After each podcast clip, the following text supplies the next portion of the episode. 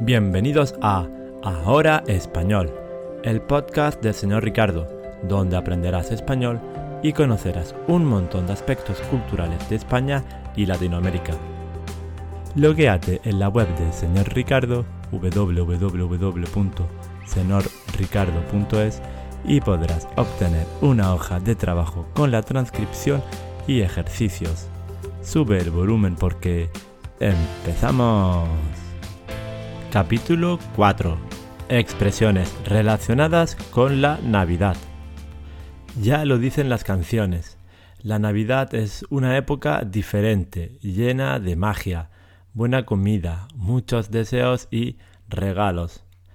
Todo este universo especial también lo podemos encontrar en las expresiones típicas de estas fechas tan señaladas. En este podcast te voy a contar cuáles son las más populares y en qué contexto o situación puedes usarlas. Si has escuchado el webinar sobre la Navidad que hace poco tuve la suerte de compartir a través de diferentes redes sociales, ya sabes que el pistoletazo de salida lo encontramos con el sorteo de Navidad.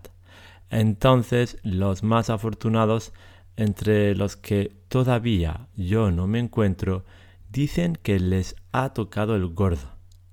Esto en realidad no tiene nada que ver ni con abusos ni con el sobrepeso, pues usamos la expresión tocarle el gordo a alguien cuando ese alguien gana el primer premio de este sorteo tan extraordinario.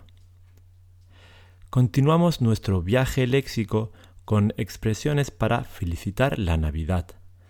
Si eres de los que les encanta enviar postales o gráficas navideñas a tus seres queridos usando frases enternecedoras, pon atención porque te interesa. Sin duda, las fórmulas más extendidas son Feliz Navidad, Felices Fiestas o un poco más elaborado que todos tus deseos se hagan realidad. Pero como esta época es un poco ñoña, quiero decir muy muy sentimental, podemos usar otras más azucaradas como, por ejemplo, de nada vale la Navidad sin nadie con quien compartirla. Ama tus regalos, pero ama mucho más a aquellos que te los dan. Que pases una cálida Navidad en compañía de los que amas.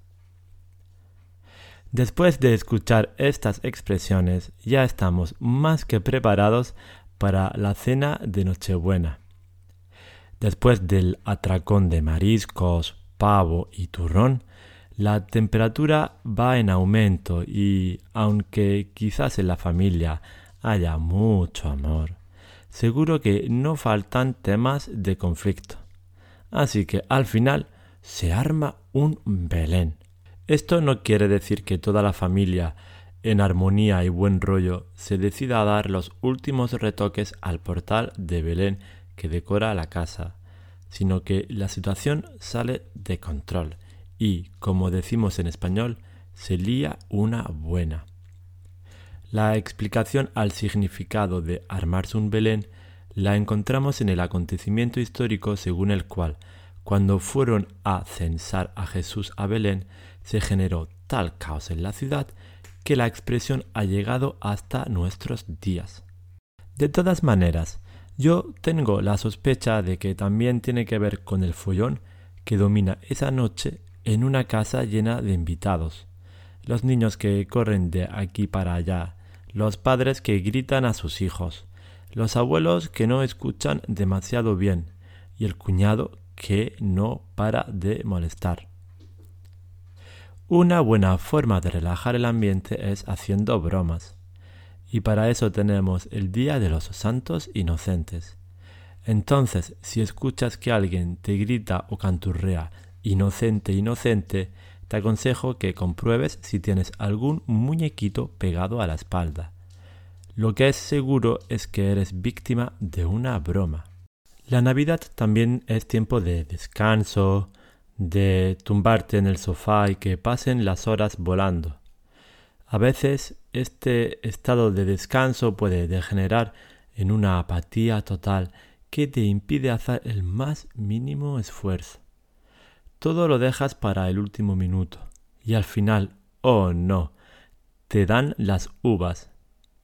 Básicamente usamos la expresión dar las uvas cuando queremos indicarle a alguien o a uno mismo que se está haciendo tarde. Proviene de la conocida tradición española de tomarse las doce uvas al son de las campanadas en Nochevieja. Vaya, en los últimos segundos del año. Por eso, si tienes prisa por llegar a tiempo al cine con tu pareja y ves que ésta no sale del cuarto de baño, no dudes en decirle Vamos, hombre, que nos van a dar las uvas. Por cierto, lo de hombre sirve para hombres y mujeres. La Navidad se va acabando, pero todavía hay tiempo para lo más importante, los regalos. La tradición de entregarlos el 6 de enero está, o mejor dicho, estaba, tan arraigada que aún hoy en España decimos que algo o alguien es más antiguo que los reyes magos, para señalar que es anticuado, que está pasado de moda. Nosotros por ahora no vamos a pasar de aquí. Seguro que te hablaré sobre otras expresiones idiomáticas en otros capítulos del podcast. Solo me queda desearte que te toque el gordo, que no se arme el Belén durante la cena de Nochebuena, que puedas cantarle a alguien inocente, inocente, y que el regalo que recibas no sea más antiguo los Reyes Magos. ¡Feliz Navidad! Si te ha gustado este capítulo, te animo a dar me gusta o comentar en la plataforma del podcast. Y ya sabes, señor Ricardo te ofrece muchos otros recursos para seguir aprendiendo español.